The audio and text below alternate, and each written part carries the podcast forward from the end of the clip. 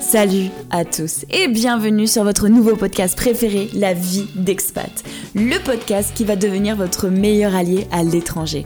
Moi c'est Anne-Sophie et aujourd'hui, avec cet épisode Anne les bons tuyaux, le format simple et efficace, je vous explique ce qu'est la superannuation. La superannuation.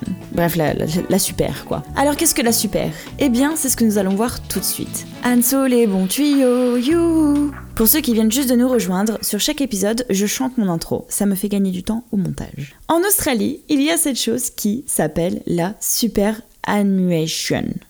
Dit par les Australiens super, donc on va l'appeler comme ça et qui est simplement votre compte de future retraite. Dès que vous commencez à travailler, votre employeur va vous demander votre super afin de pouvoir verser les taxes de votre retraite prises directement sur votre paie pour vous les mettre directement sur ce compte personnel. En Australie, vous avez vu sur ce compte, mais l'argent reste bloqué. Hein. Euh, vous ne prenez pas euh, retraite anticipée, ça, ne marche pas comme ça. Vous voyez juste le montant augmenter et moi j'adore. Je me dis au moins, il n'y a qu'un compte où je fais des économies, c'est celui-ci. Alors comment obtenir une super?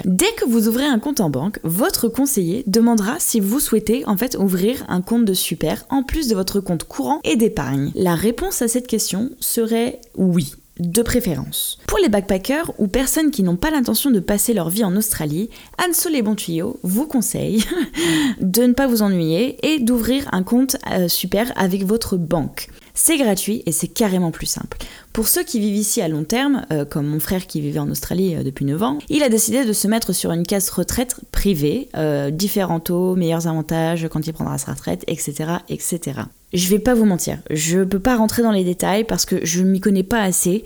Euh, tout ce que je sais, c'est que voilà, c'est votre compte de retraite et c'est hyper avantageux parce que comme je disais dans l'épisode précédent, d'ailleurs que vous pouvez aller écouter si ce n'est pas déjà fait, eh bien, la surévaluation peut s'avérer utile en tant qu'étranger.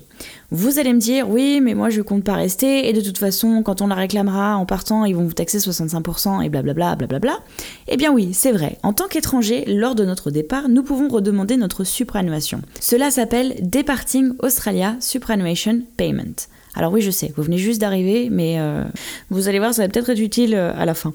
Moi, je pense que ce sont des sous pour lesquels on a bossé, et même si on est taxé à 65%, ce qui est vraiment énorme, nous sommes dans nos droits de réclamer ces sous-là et de repartir avec en France. Bon alors c'est sûr que vous n'allez pas vous faire une retraite avec un montant où on est taxé à 65%. En revanche, pendant la période de Covid, l'Australie a déclaré que chaque personne australienne et étrangère pouvait se servir dans cette caisse de retraite jusqu'à 10 000 dollars sans aucun frais. Je précise que c'était juste pendant la période de Covid et vous aviez genre euh, quelques semaines pour le faire. C'est pas du tout un truc que vous pouvez faire aujourd'hui en arrivant, euh, dire vous avez économisé 10 000 dollars, vous pouvez les prendre. Ça ne marche pas du tout comme ça. Ça a été fait pour survivre à la pandémie, comme ça le pays n'avait pas besoin de donner de thunes. Bon, euh, clairement ça a loupé, mais ça a été hyper hyper pratique. Je ne sais pas si tous les étrangers l'ont fait, mais moi j'ai sauté sur l'occasion. J'avais pas tout à fait 10 000 dollars parce que ça faisait à peine 3 ans que j'étais là, mais j'ai pris la totalité de ma super pendant la pandémie, ce qui m'a permis d'avoir des économies. C'est marrant comme je dis le mot économie alors qu'en fait j'étais pauvre comme un rat d'église. Néanmoins, néanmoins, c'était quand même hyper avantageux d'avoir des sous à ce moment-là parce que même si j'ai survécu quelques semaines avec, eh bien je me suis sentie au moins un petit peu mieux pendant quelques semaines. Souvenez-vous que nous ne savons pas de quoi la vie est faite. Demain, il y aura peut-être une nouvelle pandémie ou une guerre, hein, qui sait, ou ça se trouve vous rencontrerez l'amour de votre vie sur le sol australien, ou vous aurez euh, une opportunité de travail, euh, un truc de ouf, euh, vous faire sponsorisé et tout. Et ce jour-là, vous serez bien content d'avoir une super. Alors c'est juste un conseil, mais cotisez pour votre retraite dès aujourd'hui. Je vous conseille vraiment, vraiment d'ouvrir ce compte et surtout, faites-vous déclarer lorsque vous travaillez. Je n'aurais pas eu ce compte pendant la pandémie, je, vous le dis, j'aurais été mal. Déjà que j'étais mal, mais là j'aurais été archi mal. Donc c'est juste un conseil, mais vraiment, moi ça m'a sauvé la vie. Et si un jour il se passe quelque chose comme ça et que l'Australie donne euh, réouverture à ses comptes sans taxe, eh bien vous serez bien content de l'avoir. Comme d'habitude, oui, au bout de trois épisodes, j'ai le droit de dire que c'est une habitude. Pour clôturer notre épisode La vie d'expat, Anne Solé Bon je vous donne une bonne raison de partir voyager. Quand on part voyager, nous devenons obligatoirement plus responsables. Enfin, euh, pour certains.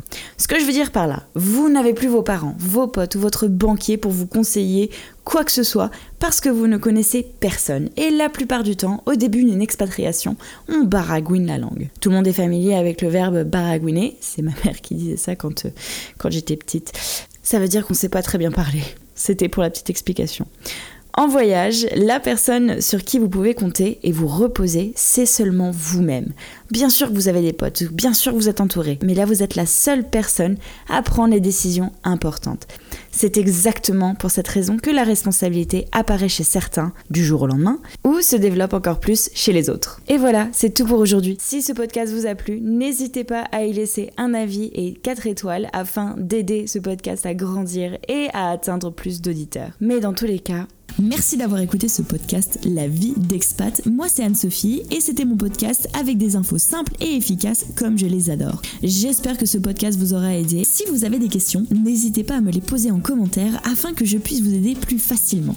Pour ceux qui sont déjà expats et qui attendent patiemment le storytelling ainsi que les interviews, eh bien elles arrivent d'ici peu. Il fallait juste que je commence par le commencement et aider les petits nouveaux à venir nous rejoindre. Merci beaucoup de votre écoute et je vous dis à bientôt dans un nouvel épisode de la vie d'expat. Ah oui, j'oubliais. Si vous aimez ce podcast et souhaitez le soutenir, et moi aussi au passage, n'hésitez pas à laisser 4 étoiles et un avis afin de l'aider à grandir et atteindre encore plus d'auditeurs. Ce serait vachement sympa. Merci et à bientôt.